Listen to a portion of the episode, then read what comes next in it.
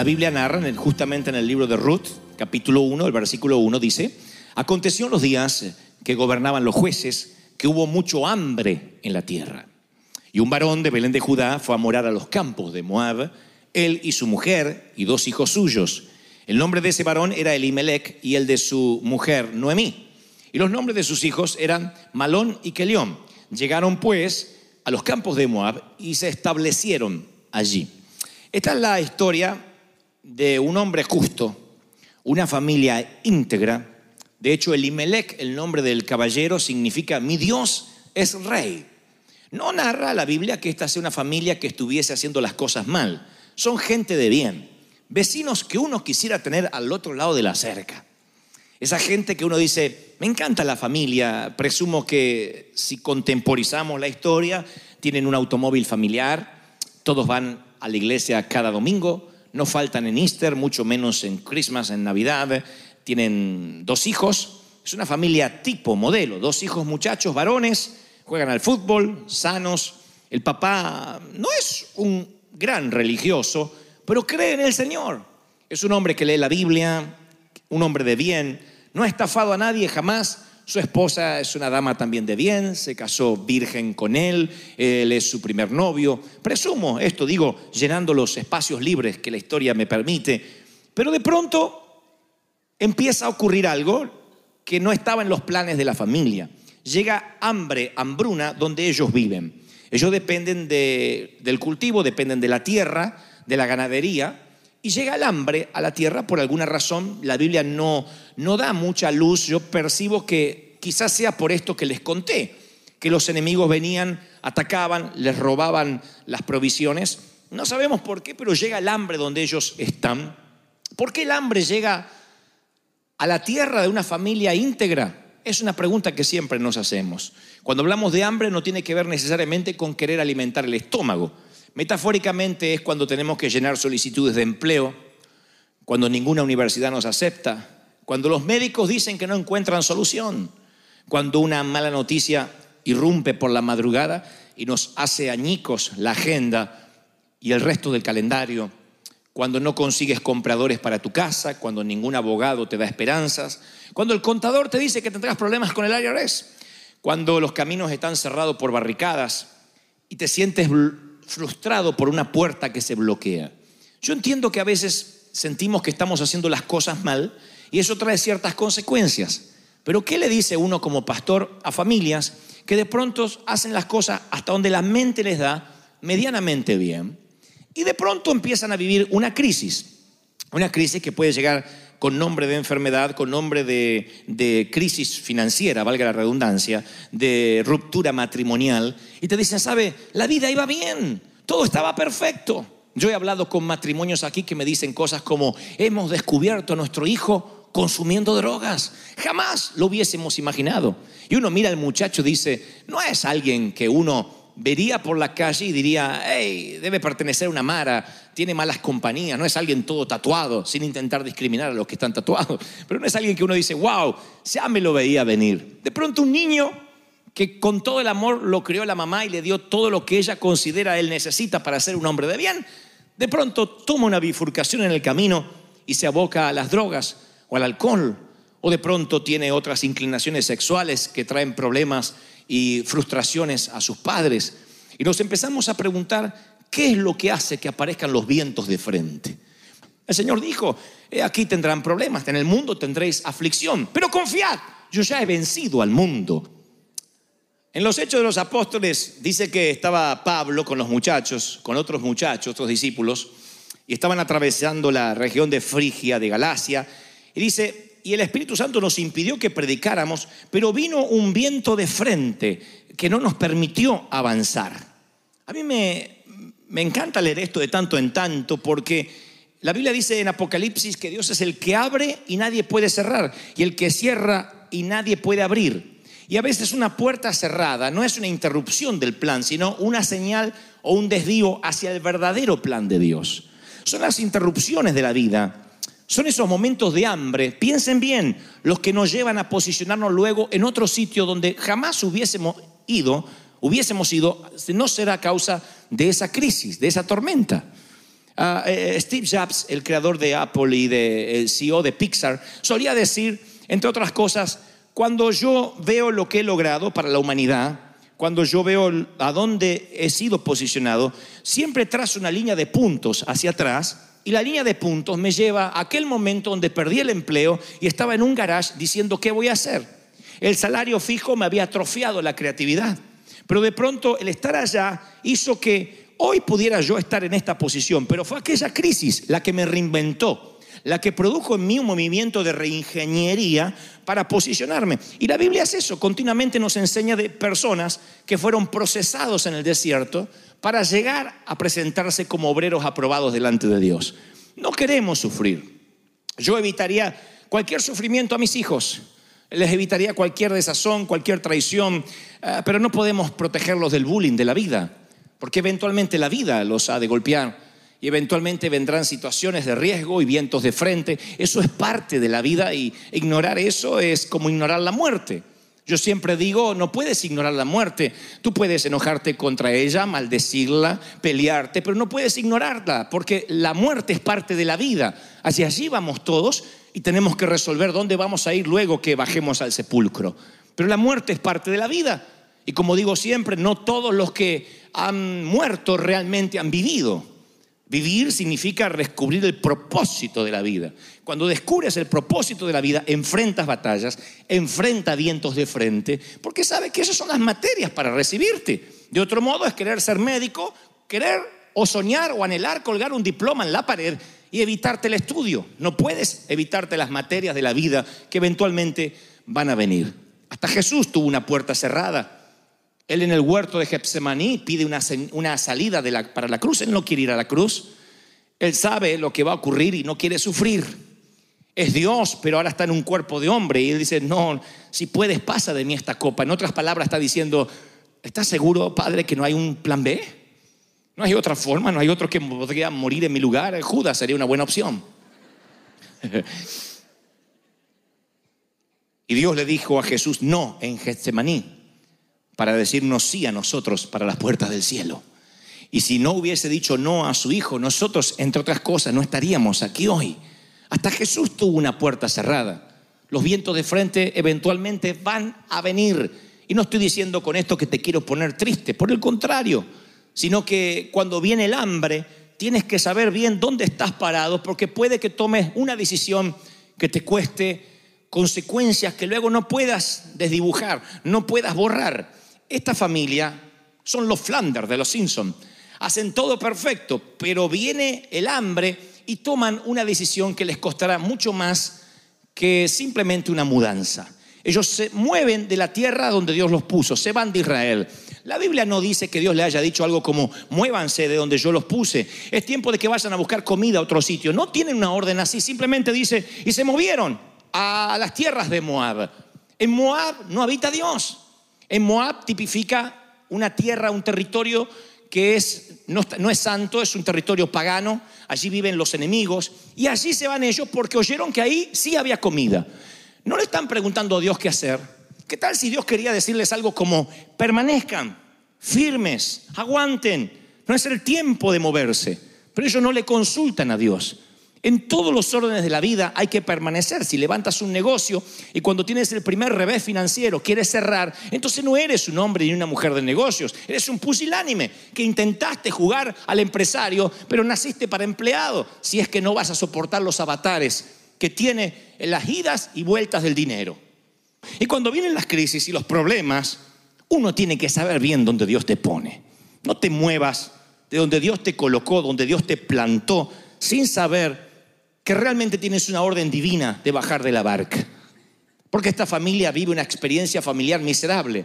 Rápidamente de un versículo al otro, sin dar mucha explicación, dice algo como, y murió el marido de Noemí, allá en las tierras paganas. Y quedó ella con sus dos hijos. Y los dos hijos se casan con mujeres de Moab, de allí. Una era Orfa la otra era Ruth. Habitaron 10 años y murieron también los dos hijos. Y la mujer queda viuda con sus dos nueras. No se sabe cómo es que murieron, si hubo una peste, no, no, no sé. Pero lo que sí estoy convencido, que una mala decisión va a robarte a tus hijos, va a robarte a tu matrimonio, va a robarte tus finanzas. Una mala decisión, un enroque mal en el tablero, es lo que nos quita de la voluntad de Dios. No hay nada mejor que estar en el centro de la voluntad de Dios. ¿Se acuerdan eso? Es lo más seguro del mundo. Ahora, ¿qué pasa si te mueves? No le preguntas a Dios, y te mueves de país solamente porque allí te dijeron que va a haber empleo. Tú dices, ok, yo debo velar por mi familia, sí, pero le preguntaste a Dios, ¿te da paz? ¿Cuánta gente en el proceso de construir una casa pierde el hogar? ¿Cuántos hay que luego de comprar la casa y no tener deuda, no tiene un cónyuge con quien disfrutarlo? O hijos que corretean por la casa porque todos abandonaron al padre en el proceso de la compra. Rico no es el que más tiene, sino el que menos necesita, decía Facundo Cabral, un gran cantautor argentino. Y yo creo necesariamente que las cosas del reino son las que realmente importan, como dice el Señor, las cosas de arriba, no las de la tierra. ¿Qué pasa si nosotros nos empecinamos en construir lo que es terrenal? Nos movemos sin la voluntad de Dios y de pronto vemos que nuestro avión se empieza a mover y resulta que estamos yendo a un sitio que Dios no nos mandó. Oh, yo no quiero estar en ese avión. Yo no quiero estar en un pez sabiendo que mi destino era Nínive y estoy yendo para Tarsis. Yo no quiero estar ni en ese barco ni en el vientre de ese pez. Porque, damas y caballeros, no hay lugar más inseguro que moverte de la voluntad de Dios. Y estoy hablando de moverse en todos los niveles, no mudanza física. A veces uno muda el corazón. Y cuando mudas el corazón, lo que estás haciendo ya lo haces mal. Los empleadores sabemos lo que es tener un empleado con el corazón disperso. Alguien que hace lo correcto, lo que en Argentina llamamos sindicalista. Hace lo que el sindicato le ordena.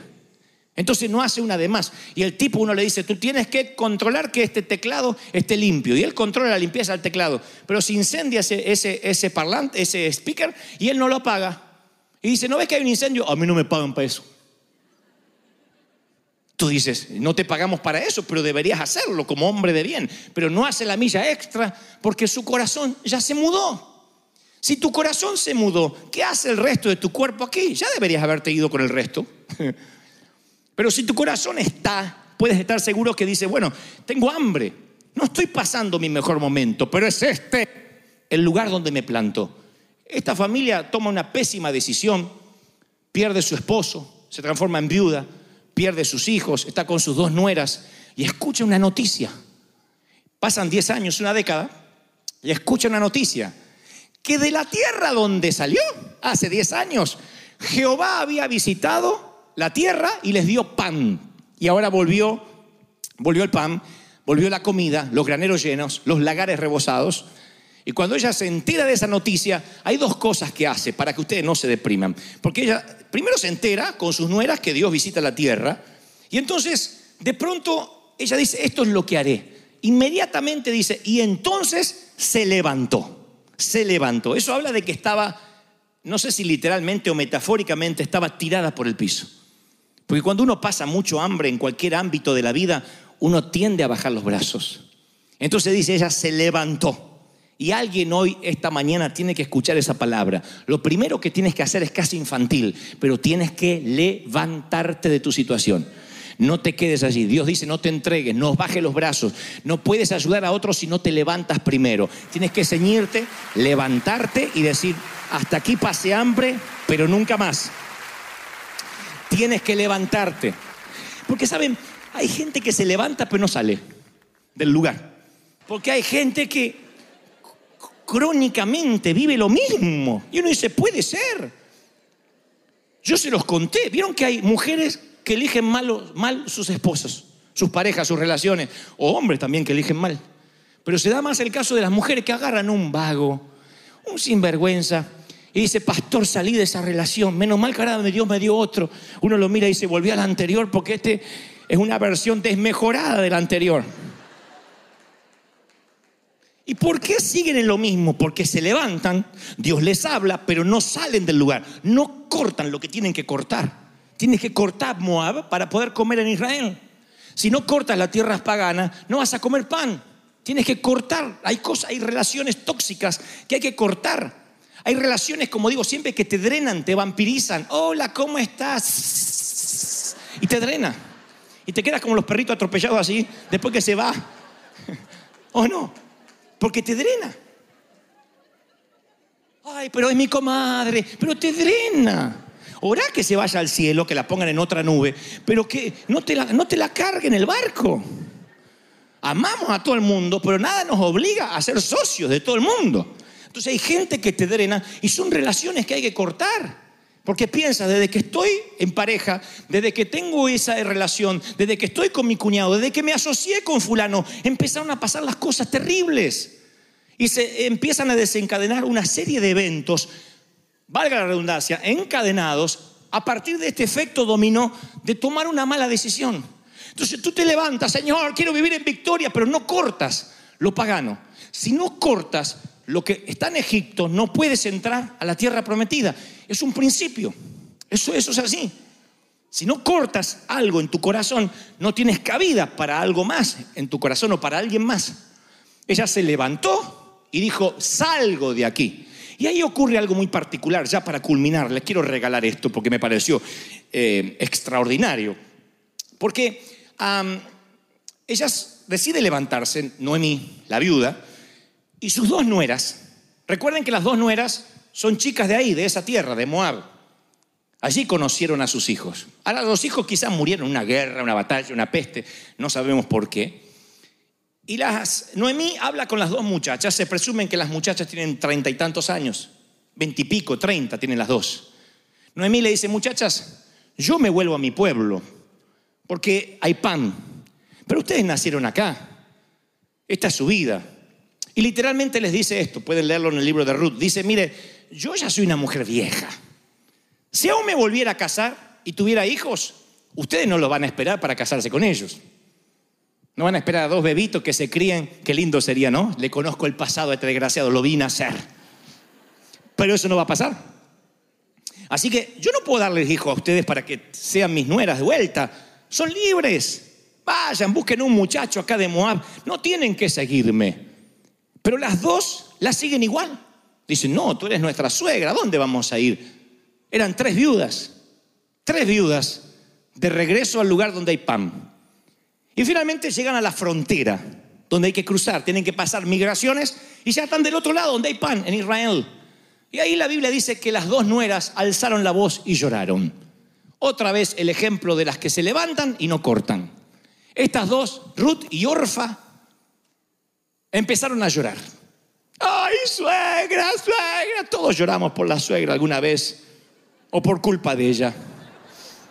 Estas están llorando delante de la suegra. Las dos, la Biblia dice que alzaron la voz y lloraron. Las dos besaron a la suegra. Pero Orfa, que significa obstinación u obstinada, regresó a los campos de Moab y Ruth dijo, yo me quedo contigo. Y se quedó con la suegra. Me sorprende que las dos lloraron. Las dos fueron tocadas. Las dos llegaron a la frontera. A una le faltó algo para pasar del otro lado. Otra sí siguió con su suegra. Ruth pasará a la historia grande. Ruth tendrá un libro en los canos bíblicos. Ruth estará en las celebridades de los héroes de la fe. Orfa se lo perderá porque piensa, mejor me consigo un muchachito por acá, y se volvió. Y por un muchachito se perdió en la frontera de la decisión, quizás algo mucho más grande, pan, dignidad, heredad. Y el Espíritu Santo me dice, por alguna razón, que hay mucha gente aquí en la frontera de la decisión. Eres casi cristiano. Sabes todo lo que tienes que saber, así que no te puedo considerar un inconverso. Eres esas personas que viven en la puerta del templo como el paralítico de la escritura. Sabes todo lo que pasa dentro y todo lo que pasa afuera. El problema es que sabes demasiado como para que yo te considere o el Señor un inconverso, pero no sabes lo suficiente como para ser un cristiano. De tanto en tanto haces una promesa, vienes, haces un par de oraciones, eres un hombre o una mujer buena, pero no alcanza. Estás en la frontera de la decisión, lloras como todo el mundo, pero a la hora de la hora tú te regresas para atrás. Y siempre que te quedes en ese sitio donde debes cortar, vivirás bajo maldición porque tienes la oportunidad de acercarte a Dios. Esas oportunidades no llegan siempre. Dios dice, este es el momento de tomar una decisión. Si la dejas pasar, entonces quizás no haya otro día como hoy, una oportunidad de cruzar la frontera, de buscar pan. No hay datos de lo que pasó con Orfa. Orfa desaparece de la Biblia. La Biblia no pierde tiempo con gente que no toma decisiones. Díganme ustedes si recuerdan el nombre del joven rico que se perdió seguir a Jesús porque no pudo vaciar sus cuentas bancarias. Díganme el nombre. Puede ser que nadie haya registrado el nombre, no hay escribas, no hay discípulos, no podían haber eh, anotado su nombre, debió haber tenido un nombre, un apellido. La Biblia consideró que no es importante registrar el nombre de alguien que se pierde ver al maestro caminar sobre las aguas o resucitar a Lázaro por ser tan miserable que lo único que tiene en el banco es dinero. La Biblia no pierde tiempo en dar su nombre. No hay nombres aquí de los anónimos que se volvieron atrás. Y muchos andaban con él, mas cuando vieron que era dura la palabra de Jesús, volvieron para atrás. Muchos, es todo lo que oirán, muchos. No hay nombres, no hay apellidos. La Biblia no pierde tiempo en registrarlos. Y si aparecen en algún momento como actores de reparto, desaparecen como orfa y no se vuelve a saber de ellos. Qué feo que pases por la vida y nadie más sepa de ti. Que no hayas inspirado a nadie. Que cuando te toque alguien, alguno de los ministros, nos toque oficiar tu funeral, tengamos que preguntar, ¿y qué hizo? Oh, yo he estado en esas situaciones, es horrible. Dígame algo, algo, algo de su esposo, dígame. "Eh, bueno, eh, nunca me pegó. Dígame algo, ¿qué hizo? Sus hijos quieren hablar, no, ellos no quieren hablar.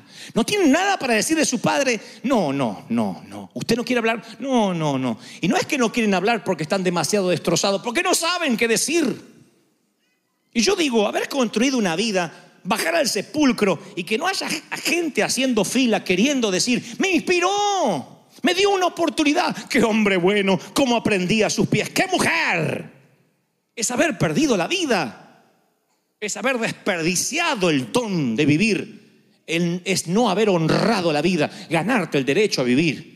Y Ruth, cuando se va la otra, no era, dice las palabras más maravillosas que un líder quisiera oír. Oigan lo que dice Noemí, eh, Ruth. No me pidas, suegra, que te deje, ni me aparte de ti, porque yo hago una promesa. Escuchen si esto no es lo que un suegro quiere oír, una suegra quiere oír, un papá quiere oír, un pastor quiere oír. Donde tú vayas, donde tú fueres, iré yo.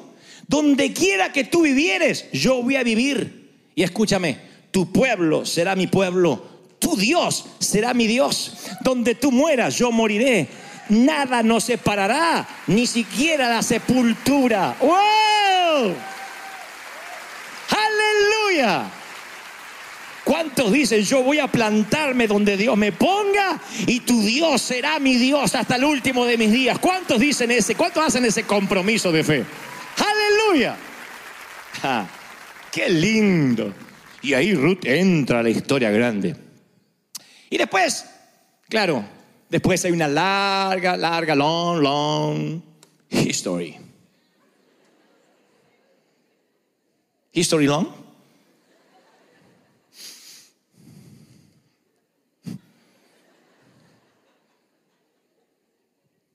Son las dos viudas que van detrás recogiendo las migajas de las demás familias, porque había una ley en Israel que decía que cuando las familias cosechaban tenían que dejar un poco de residuo de desechos para que las viudas que no tenían derecho a la heredad por no tener esposo pudieran también comer. Era una ley mosaica, una ley de Moisés.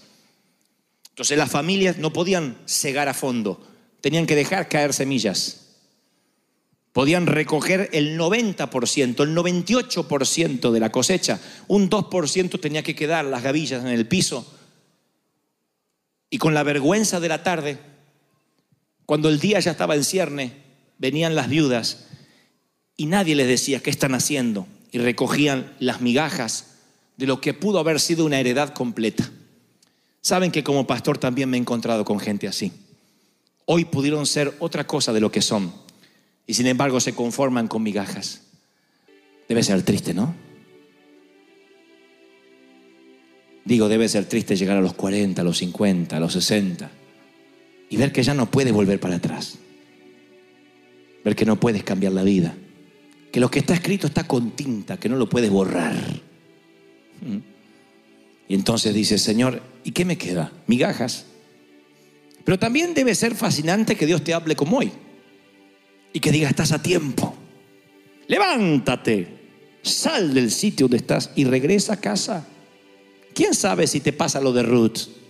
¿Qué tal si alguien se enamora de ti? ¿Qué tal si luego, pudiendo vivir el resto de tu vida con migajas, tienes la heredad completa? Ah, esa podría ser un buen final para ti también. Dios podría bendecirte. Dios siempre tiene un buen final bajo la manga. Recuerda, eres el muchachito de la película. Eres la muchacha de la película. Y el muchacho y la muchacha de la película nunca mueren. Siempre terminan con la chica adecuada. Siempre terminan antes de los títulos finales con una sonrisa. Tú estás en el flyer, en el afiche de la película. Así que nada más lo puede pasar, no eres el villano. Dios está de tu lado, pelea las batallas y quién sabe, tal vez, debiendo comer migajas, Dios te da una mesa de pan porque sus misericordias son nuevas cada mañana y te dice, bienvenido hijo pródigo a casa. Bienvenido a casa. Vamos a dar un aplauso al Señor de señores, decirle, Señor, gracias porque siempre hace las cosas nuevas. Vamos, ese aplauso tiene que ser grandioso al Rey de Reyes, al Señor de señores.